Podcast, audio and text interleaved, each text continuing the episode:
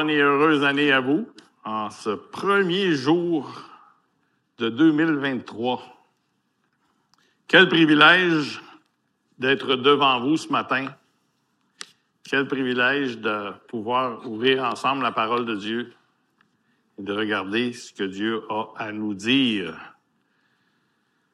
J'ai travaillé pour préparer quelque chose. Maintenant, je vais me fier sur Dieu pour être capable de vous le livrer de la même façon qu'il m'a béni dans la préparation. Alors bonjour aussi à ceux qui nous rejoignent sur la toile, sur le web, comme on dit en bon québécois. Pour ceux qui ne me connaissent pas, mon nom c'est Sylvain Plouf. Je suis un des pasteurs ici à l'Église Le Sentier. Et euh, comme vous le savez déjà, je participe avec tous les, les frères qui constituent le conseil. Je participe à la mise en place d'une vision, une vision d'Église, euh, celle qu'on a adoptée, qu'on a résumée dans une phrase ou deux.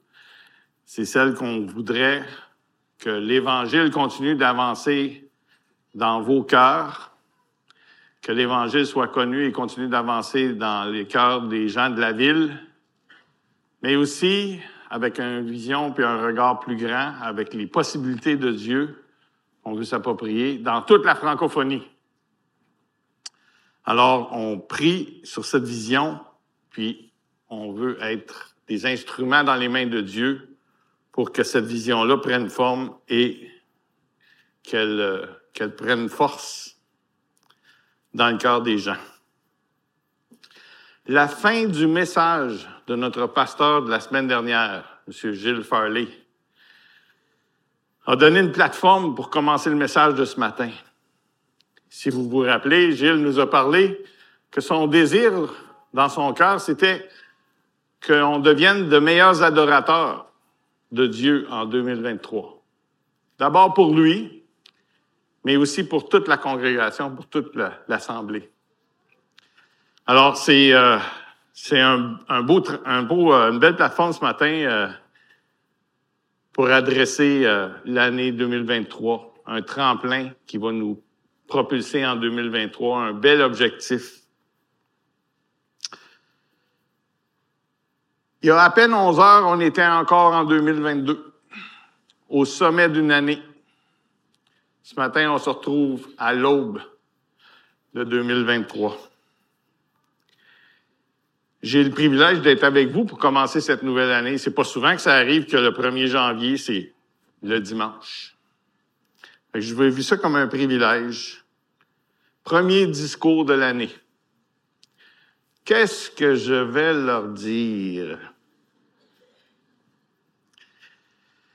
L'année 2022 en fut une particulièrement difficile pour le clan euh, de Lynn et Sylvain. OK, j'ai dit que je ne ferai pas ça. Il y a un des membres du clan qui nous a quittés, subitement, le 27 août 2022. Allons en prière. Papa Céleste, nous voici réunis à l'aube de cette nouvelle année. Nous voulons te rendre grâce pour ta fidélité tout au long de l'année 2022. Tu as encore une fois été le rocher, la pluie de tous ceux qui mettent leur confiance en toi.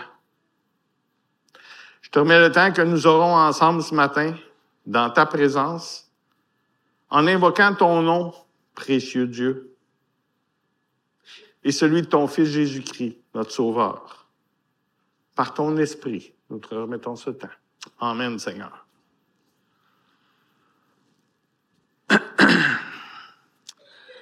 Le texte que j'ai choisi ce matin se trouve dans Jérémie, chapitre 17, versets 5 à 8. Je lirai à partir de la version Louis II 21. Et euh, je vais vous laisser un peu de temps pour trouver ce prophète dans l'Ancien Testament, pour ceux qui suivent avec euh, soit la méthode électronique ou la bonne vieille méthode de, de papier. Donc, Jérémie, chapitre 17, ce prophète de l'Ancien Testament. chapitre 17, versets 5 à 8. Voici ce que dit l'Éternel. Maudit soit l'homme qui fait confiance à ce qui est humain, qui prend des créatures pour appui et qui détourne son cœur de l'Éternel. Il est pareil à un genévrier dans la plaine. Il ne voit rien de bon venir. Il habite les endroits brûlés du désert, une terre salée et sans habitants. Béni soit l'homme qui fait confiance à l'Éternel et qui place son espérance en lui. Il ressemble à un arbre planté près d'un courant d'eau et qui étend ses racines vers le cours d'eau. Il ne s'aperçoit pas de la venue de la chaleur et son feuillage reste vert. Lors d'une année de sécheresse, il ne redoute rien et il ne cesse pas de porter du fruit. Ceci est la parole de Dieu, frères et sœurs. Quel beau texte pour enraciner notre nouvelle année. Ce que, je désire euh, pour vous ce matin, c'est que je puisse apporter un message qui est ancré dans la parole de Dieu et que je puisse être pour vous une source d'encouragement, d'exhortation. J'ai choisi ce texte à cause de l'image qu'il représente dans mon cœur. C'est-à-dire cette image de relation. Je trouve que la relation, elle est parfaite. Elle est un arbre planté près d'un courant d'eau qui peut représenter notre foi, la manifestation de notre foi, cet arbre grandiose. Mais il est planté près d'un courant d'eau, c'est ma relation avec Dieu. Ma relation avec Dieu qui, on sait, les, les courants d'eau vont apporter différents éléments de nutrition pour l'arbre, afin qu'il grandisse, afin qu'il s'affermisse, afin qu'il devienne euh, un bel arbre qui va donner de l'ombre, un bel arbre qui va euh, manifester sa force quand les vents vont se lever. Je trouve que c'est une belle image que Dieu a choisie pour nous démontrer l'importance des relations. Ce passage nous donne aussi le choix de tout être humain de suivre l'une des deux voies. Ce choix qui se renouvelle chaque jour en Dieu, avec Dieu, et chaque jour que Dieu fait. Je vous confesse que mes choix sont pas toujours les meilleurs. Mais je sais qu'en m'attachant de plus en plus à mon Créateur et en passant de plus en plus de temps avec lui, j'adopte, et parfois sans m'en rendre compte, ses pensées, ses préceptes. Je crois que c'est pourquoi que lorsque je me suis retrouvé au milieu de la tempête cette année,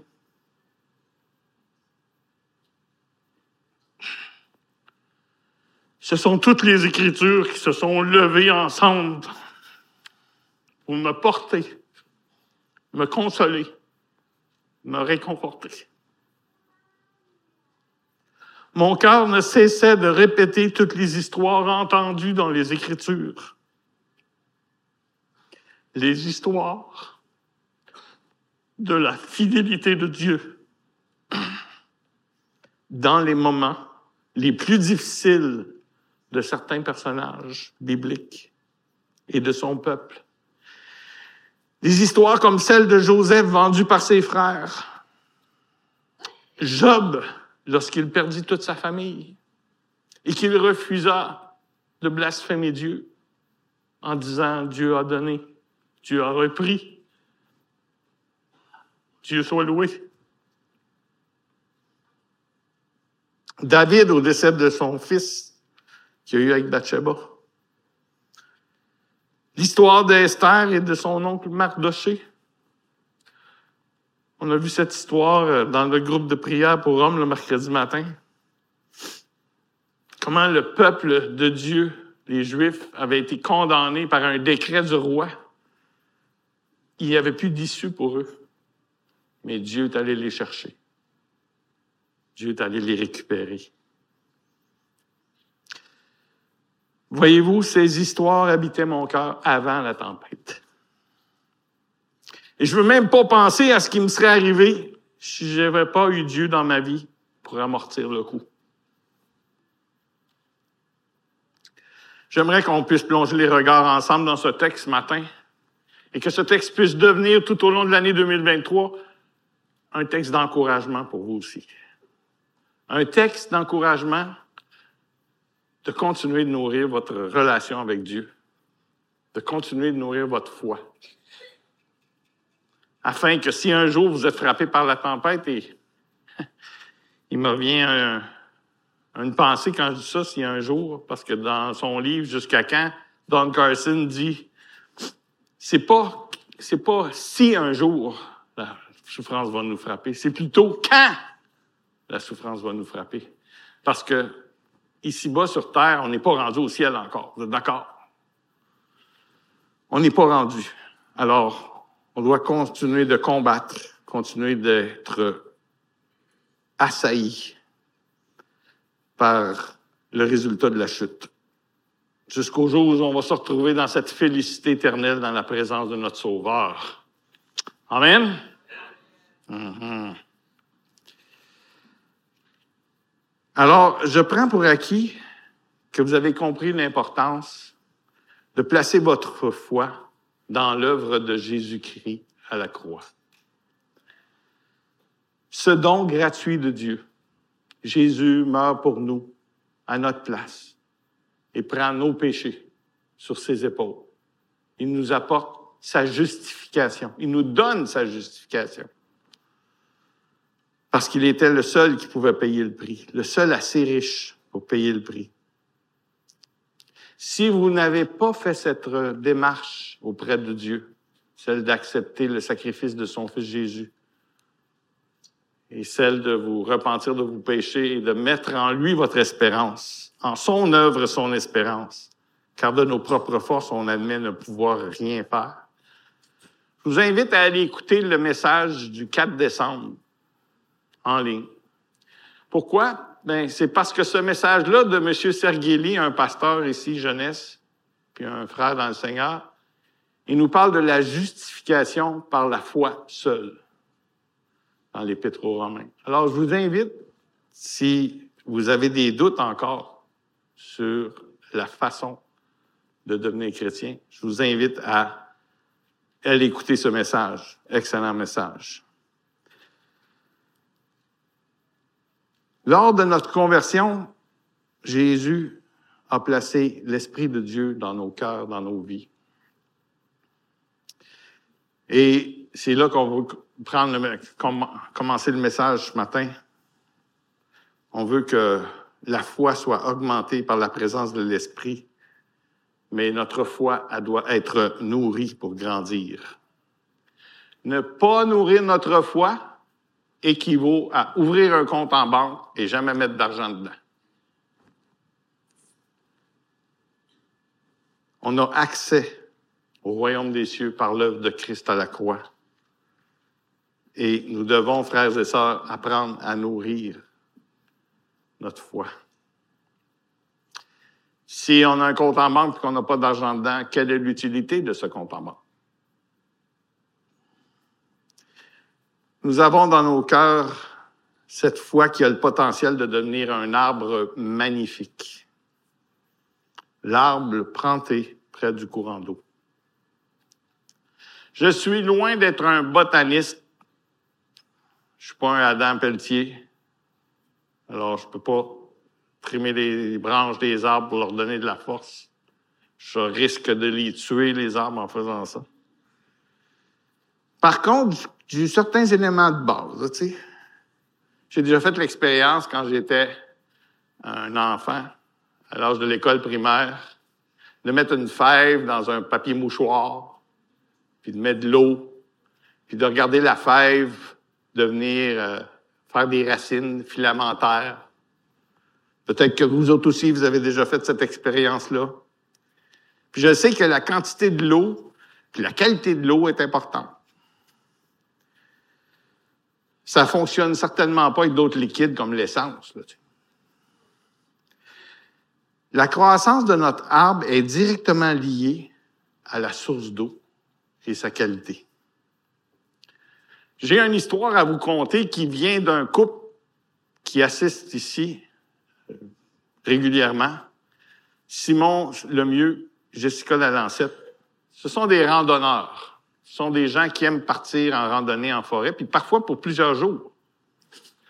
Quand on part en forêt pour plusieurs jours, en quelque part, il faut boire de l'eau. Mais on ne peut pas amener avec nous, transporter la quantité d'eau qui serait suffisante pour intencher notre soif en chemin. Alors je sais, parce que Simon et Jessica me l'ont dit, qu'il existe des pastilles que vous mettez dans votre goutte d'eau qui purifient l'eau. Alors, à un moment donné, euh, dans leur randonnée, ils euh, trouvent une source d'eau. Ça peut être un ruisseau, ça peut être un, un lac. J'imagine qu'ils doivent choisir un lac assez clair, pareil. De toute façon, ils mettent de l'eau, puis ils mettent cette pastille-là. Puis là, ils doivent suivre les directives du fabricant. C'est-à-dire, ils doivent attendre un certain temps que la pastille se dissout, qu'elle ait le temps de tuer les bactéries, pareil, avant d'ingérer l'eau. Mais voilà, je ne sais pas pourquoi, vous leur demanderez. Il y a un moment donné où est-ce qu'ils ont rempli l'eau, mis la pastille dedans. Il y avait tellement soif qu'ils n'ont pas attendu que la pastille fasse entièrement son effet. Ils sont revenus malades. Alors, ils ont été voir le médecin, puis le médecin leur a diagnostiqué une giardiase, aussi appelée, là, c'est parce que je voulais avoir l'air smart, mais aussi appelée la fièvre du castor. Donc, cette maladie-là, elle a été traitée, médicaments, ça leur rétabli les choses, mais c'est juste, je voulais vous donner un exemple de bien vérifier votre source d'eau. Je pense que la parole de Dieu, c'est une bonne source d'eau. Je pense que pour notre croissance et augmenter notre foi, la parole de Dieu, c'est notre puits primaire. Hein? C'est celui qui est le moins affecté par les pensées. C'est vraiment la pensée de Dieu. Alors, regardons ensemble maintenant, si vous le voulez bien, un passage où le Seigneur Jésus nous parle de l'eau. Puis je vous amène au passage dans le Nouveau Testament, c'est dans Jean, l'Évangile de Jean, chapitre 4. Et certainement, il y en a d'entre vous qui savent déjà que c'est le passage où Jésus rencontre la Samaritaine. Et la Samaritaine, quand Jésus lui demande à boire, elle dit, Comment, toi qui es juif, me demandes-tu à boire, à moi qui suis une Samaritaine? Les Juifs, en effet, n'ont pas de relation avec les Samaritains. Jésus lui répondit, Si tu connaissais le don de Dieu, et qui est celui qui te dit, Donne-moi à boire, tu lui aurais toi-même demander à boire, et il t'aurait donné de l'eau vive. Seigneur, lui dit la femme, t'as rien pour puiser, et le puits est profond. D'où aurais-tu donc cette eau vive? Es-tu plus grand que notre père Jacob qui nous a donné ce puits et qui en a bu lui-même, ainsi que ses fils et ses troupeaux? Jésus lui répondit, Quiconque boit de cette eau aura encore soif. Mais celui qui boira de l'eau que je lui donnerai n'aura jamais soif. Et l'eau que je lui donnerai deviendra en lui une source d'eau qui jaillira jusque dans la vie éternelle. Wow! Une eau qui étanche la soif au point de ne plus jamais avoir soif. Vous est-il déjà arrivé de consommer un breuvage et de ne pas réussir à étancher votre soif? Certains breuvages donnent encore plus soif.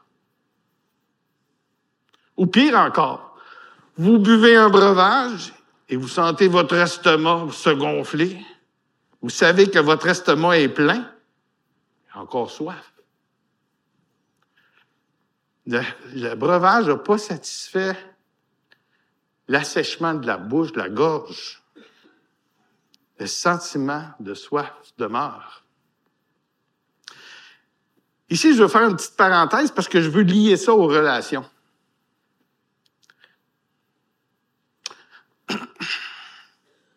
Bien émotif le matin. Ça. Quand ma femme me dit qu'elle s'ennuie de moi, des fois, c'est parce que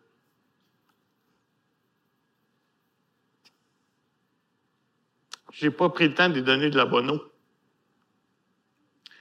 Mais tout ce que je lui ai donné, ça n'a pas étanché sa soif. Puis on est comme ça avec Dieu aussi. Moi, j'aime bien puiser des images dans mon mariage qui s'appliquent à ma relation avec Dieu, ma relation d'intimité avec Dieu. Et parfois, ma femme, a le soif, puis je dois prendre le temps de m'asseoir avec elle, puis de lui donner du temps de qualité, afin que sa soif soit étanchée, afin que sa soif de relation soit étanchée. C'est ma responsabilité en tant qu'époux. C'est notre responsabilité en tant qu'époux. Et je sais que je ne pourrai jamais étancher sa soif, celle que seul Dieu peut étancher. Mais j'ai quand même une responsabilité d'entendre ma femme.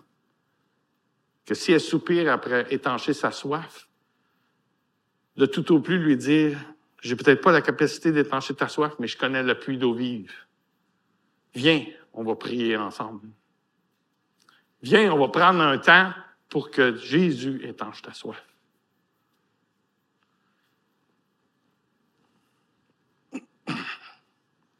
Quelle est la source de cette eau qui désaltère au point d'être entièrement satisfait?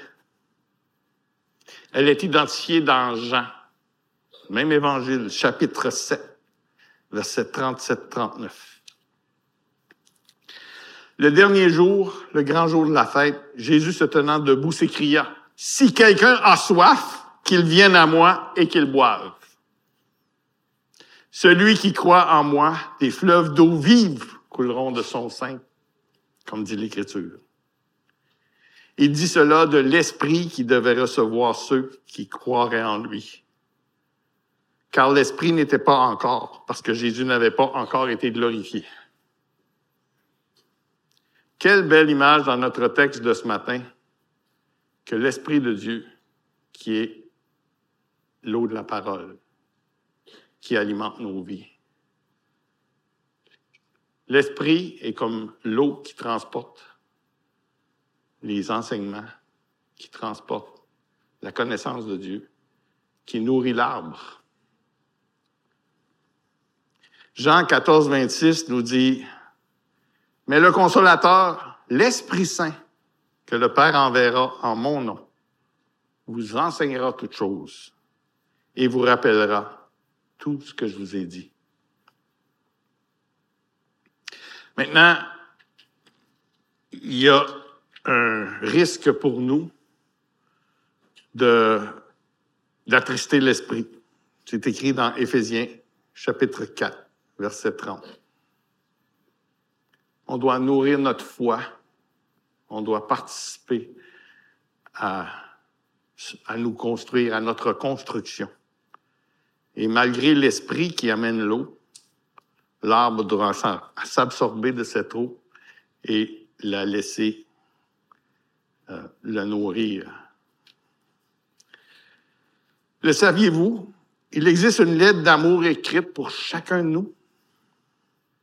Les récits de cette lettre racontent les exploits de l'amoureux qui, pour gagner le cœur de son amoureuse, a payé le prix de son rachat. Les récits dans cette lettre nous démontrent tous les attributs déployés de l'amoureux pour gagner le cœur de l'amoureuse, qui trop souvent demeure sourde et indifférente à ses appels du cœur. Dans la Bible, Jésus est cet amoureux. Et nous sommes son amoureuse, son Église. Dès le commencement, dans Genèse, on voit que Dieu institue le mariage avec Adam et Ève. Puis, la Bible finit aussi avec un mariage. C'est pas la première fois que je le dis. J'ai appris ça. Je trouve ça merveilleux. Cette image du mariage dans notre relation avec Dieu. Donc, la foi dans nos cœurs doit être nourrie dans la parole afin de former ses racines. Racines qui absorbent l'eau pour fortifier l'arbre.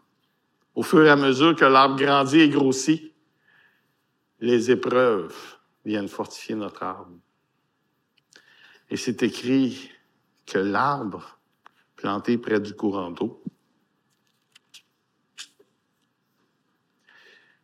ne voit pas, euh, pardon, n'aperçoit point la chaleur quand elle vient, et son feuillage reste vert.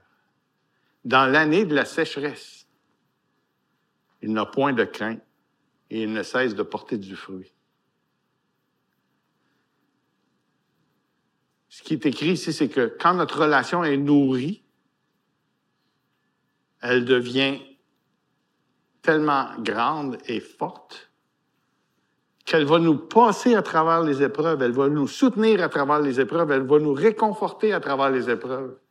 Tantôt, je vous ai parlé comment que la parole de Dieu est venue sur mon cœur à travers un temps de tempête. J'aime que Dieu ait planté un arbre en moi. J'aime que Dieu ait fortifié ma foi.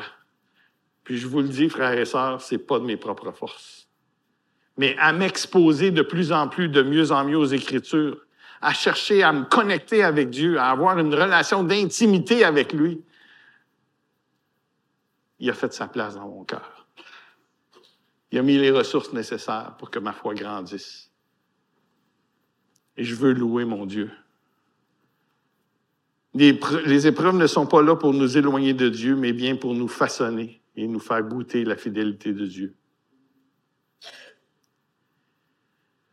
Comme l'arbre qui ne voit pas la sécheresse arriver, parce qu'il est planté et il s'est abreuvé toutes ces années, il est devenu fort.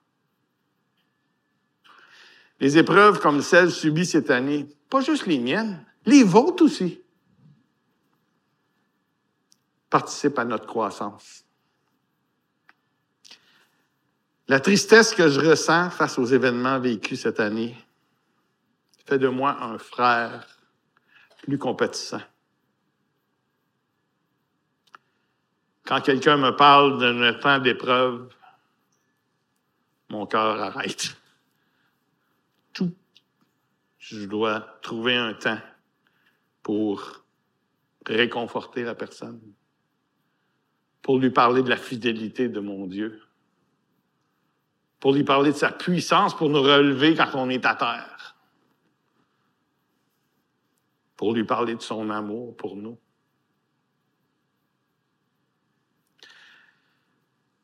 Mon cœur est rempli de compassion pour la veuve et l'orphelin. Encore plus, je crois, depuis qu'il y en a un dans ma famille. Les veuves, les veufs, les orphelins, la société en produit des tonnes.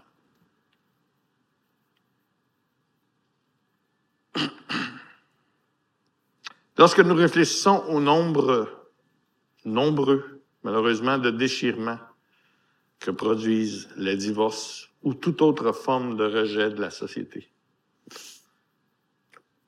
On a beaucoup de veufs et de veuves à prendre soin. On a beaucoup de veufs et de veuves qui ont besoin de la compassion du Christ. Et comme l'a dit ma bru, après l'enterrement, elle dit, merci Église Le Sentier, merci à vous tous. Jésus s'est servi de vos bras pour nous porter. Et c'est ça que vous avez été pour nous. Je tiens à vous remercier pour ça. Certain que les épreuves, on se pose tous la question jusqu'à quand? Mais ça l'a fait le sujet d'un livre écrit par M. Don Carson que j'ai mentionné un petit peu plus tôt. qui est un théologien reconnu, réputé. Le psaume 13, 3 dit, Jusqu'à quand aurai-je des soucis dans mon âme et chaque jour des chagrins dans mon cœur? Jusqu'à quand mon ennemi s'élèvera-t-il contre moi? On est au milieu d'une guerre spirituelle. Et ça, depuis qu'on a été chassé du Jardin d'Éden, il va falloir que je repratique mes chichèches de l'archichèche, chichèche ou archichèche. On est, depuis qu'on est chassé du Jardin d'Éden, on est au milieu d'une guerre spirituelle. Dieu n'a pu rester avec nous parce que l'on était maintenant emprunt du péché. Et la réconciliation se fait, bien entendu, à travers Jésus-Christ, son Fils. Et maintenant, par sa grâce, nous sommes vus à travers ce sacrifice-là. Et on peut s'approcher en toute confiance près de notre grand Dieu, Créateur, à cause du salut de son Fils. Mais ça n'empêche pas qu'ici-bas, il demeure des souffrances, puis des fois, on se dit pourquoi? Mais on est encore dans ce lieu qui est entre le lieu de perdition éternelle puis la félicité éternelle. Puis dans ce lieu-là, on est ici pour briller pour notre Seigneur. On est ici pour briller pour notre Sauveur. Mais on est quand même dans le milieu de la guerre. La guerre, elle va être terminée juste quand on va arriver au ciel. Lynn et moi, on prend plaisir à se rappeler quand il nous arrive une épreuve. Oui, mais on n'est pas rendu au ciel encore. Je suis pas chez nous. Je suis encore en terre étrangère. Donc, je sais que la souffrance va arrêter quand mon cœur va arrêter de battre, puis que mon esprit, que Dieu a fait habiter en moi, va être transporté dans sa présence. C'est là qu'ils vont arrêter les souffrances. Pas avant. J'aimerais ça vous apporter une image de, que j'ai eue à cœur. C'est celle du sport. Pourquoi je dis sport? Choisissez-vous un sport, n'importe lequel, que vous aimez. Peut-être qu'il y en a qui sont un peu moins sportifs, mais choisissez-en un pareil. Il doit en avoir un que, même si vous ne l'aimez pas au point de passer des heures à écouter ces sports-là à la télé, et appropriez-vous tous les livres écrits au sujet de ce sport et faites-en la lecture. Donc là, vous connaissez le sport, vous en connaissez les règlements. Et j'ai une question pour vous. Est-ce que ça fait de vous un élite de ce sport-là? Pas vraiment. Si vous vous lancez sur le terrain, euh, vous allez vous rendre compte rapidement que c'est pas à cause que vous avez des connaissances au sujet d'un sport que vous devenez bon dans ce sport. Il vous manque quoi? La pratique. Alors, après avoir passé avec vous la source d'eau, tout ce que Dieu a mis en place pour abreuver l'arbre, pour abreuver la foi, après avoir discuté avec vous de la nécessité de la souffrance, malheureuse, mais nécessaire pour notre croissance. je veux qu'on se dirige lentement vers un lieu où est-ce qu'on peut vivre ça, où est-ce qu'on peut vivre et goûter à la parole de Dieu, et où est-ce qu'on peut expérimenter, être accompagné, être réconforté dans notre souffrance qu'on va vivre jusqu'à temps de partir pour les lieux célestes? Mais moi, je vous, je vous propose une euh, institution de Dieu qui s'appelle l'Église locale. Dans cette Église locale, vous avez des pasteurs qui désirent leur croissance, mais aussi la vôtre. Généralement, ces pasteurs vont continuer de se former vont continuer d'apprendre pour être capables de déverser sur vous. Mais cette Église locale, elle a besoin de vous aussi. Quoi qu'on s'équipe en route vers le royaume des cieux, toute l'équipe au sentier désire l'avancement de l'œuvre dans leur vie et dans la vie des frères et sœurs dans l'Église et dans la vie des citoyens de Gatineau et dans la vie de toute la francophonie. Les ressources sont nombreuses ici même dans votre Église pour faciliter la croissance de chaque personne qui développe sa relation avec Dieu. Je peux vous en nommer quelques-uns. Si on parle de groupe en mission, je sais qu'il y en a différents groupes en mission dans l'Église, mais c'est un bon endroit pour la croissance des frères et sœurs. Si vous ne faites pas partie d'un groupe en mission, je vous invite à faire partie d'un groupe. Euh, je veux pas me vanter qu'on a le meilleur groupe, là, mais, euh, on a un, groupe qui se réunit ensemble, qui aime ouvrir la parole de Dieu ensemble, qui aime discuter, mais qui aime aussi prendre soin les uns des autres, prier les uns pour les autres. Cette dynamique-là, je trouve qu'elle se fait bien dans un groupe en mission. on vient ensemble le matin, le dimanche matin, on est 300, 400, des fois, c'est pas trop le temps de s'ouvrir, puis de parler, de partager nos souffrances, nos embûches. Groupe en mission, c'est un plus petit groupe. Il y a des belles choses qui se passent là. Puis, on peut accompagner les frères et sœurs plus dans l'intimité d'un groupe. Alors, je propose ça. Je peux vous parler aussi de... Il y a des participations aux œuvres caricatures caritative, c'est-à-dire orientée vers les gens dans le besoin. Vous le savez, on en parle souvent. On parle de itinérance zéro, on parle de frères et sœurs qui travaillent à Soupière de l'amitié, on parle de frères et sœurs qui travaillent pour Sentier Aide, on parle de distribution de paniers Noël, on parle de euh, plusieurs organismes qui soutiennent les gens dans le besoin. Ce sont tous des œuvres qui se font à travers l'Église locale, puis qui nous aident dans notre croissance aussi. On reçoit de Dieu, on donne. On reçoit de Dieu, on donne. Si on reçoit de Dieu, puis on ne donne pas, à un moment donné, on va éclater. Participer à la formation. Ben, il y a plusieurs ministères qui, je pense, le premier qui me vient en tête, c'est le ministère Femmes en croissance qui participent à la croissance des femmes. Le nom est très, très significatif, hein, femmes en croissance. Alors, des femmes qui veulent grandir dans leur foi, qui se réunissent. Les hommes, le mercredi matin, on ouvre un livre de la Bible, on l'étudie ensemble, on le, on le, un anime et les autres posent des questions ou apportent des, leurs grains de sel sur, sur euh, ce que le Seigneur veut nous enseigner.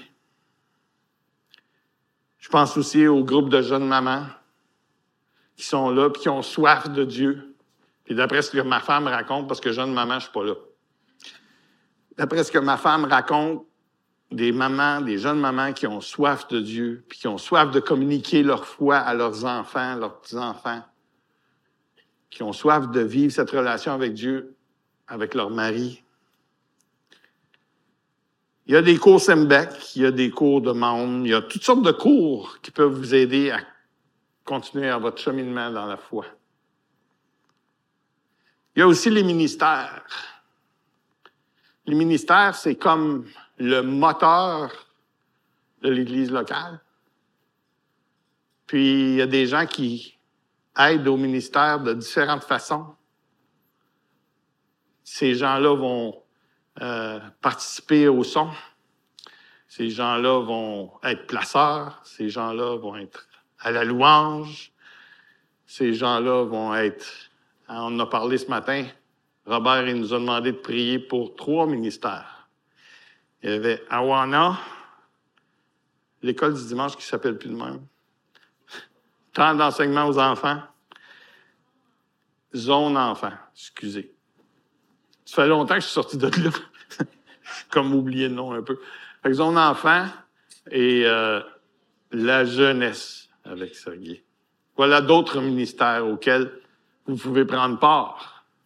Puis je me rappelle quand je suis venu au Seigneur, euh, il y avait mon frère Régent qui était, qui était assis là, qui participait, puis qui aimait ça, lui prendre les nouveaux sous son aile, puis les instruire. C'était avec Régent. D'ailleurs, Régent, c'est mon mentor quand je suis donné ma vie au Seigneur. J'avais 30 ans. Lui, il m'appelait bébé parce que la foi disait « T'es un bébé dans la foi ». Moi, je trouvais que ça ne faisait pas bien avec un homme de 30 ans. Mais de toute façon, Régent m'a accompagné pendant quelques années pour m'assurer que ma foi grandissait. Il y a ce genre d'accompagnement-là aussi qui se fait à Gatineau. Si vous êtes nouveau, laissez-vous connaître. On veut vous accompagner dans votre croissance. Je vais terminer en disant, puis je peux inviter les gens qui jouent de la musique. Je vous le dis en vérité, il n'y a pas de meilleur investissement que celui de s'investir dans une relation avec Dieu. Cherchez pas, il n'y en a pas. Puis je vous encourage, frères et sœurs, en ce début d'année 2023, de faire du temps pour Dieu. Faire du temps, c'est pas évident. Je le sais. Il y a des fois où, euh, dans ma vie, j'ai été euh, préoccupé par toutes sortes d'autres choses que ma relation avec Dieu. Je suis pas meilleur que vous autres. Par contre, ça commence par un investissement de cinq minutes. Pas plus. Qui n'a pas cinq minutes dans sa journée? Cinq minutes où on veut s'approcher de Dieu, où on prie, Seigneur, aide-moi par ton esprit, ouvre mes yeux à ce que tu veux m'enseigner aujourd'hui. On ouvre la parole de Dieu, soit par un plan de lecture, soit avec, euh, avec un, un cours, soit... Mais ça commence par ça. Puis vous laissez l'esprit vous diriger. Fiez-vous sur moi, ça va grandir. Ça va devenir cet arbre planté près du courant d'eau. Courbons-nous. Seigneur Jésus, on est courbé devant toi, on vient en toute humilité ce matin. On a besoin de toi pour que tu produises en nous tout ce qui est nécessaire. Tu le dis, Seigneur, dans l'évangile de Jean, sans moi, vous ne pouvez rien faire. Alors on soupire après toi ce matin. On veut vraiment que tu euh, courbes nos cœurs, que tu les attires à toi, puis que tu fasses fructifier ta parole dans nos cœurs, dans nos vies, dans nos pensées, et que nous devenions une source abondante pour toi, par toi, avec toi. Glorifie ton saint nom tout au long de cette année 2023, Seigneur, et que nous puissions se réjouir ensemble et te louer ensemble. Pour ta gloire, Seigneur Jésus, on prie. Amen.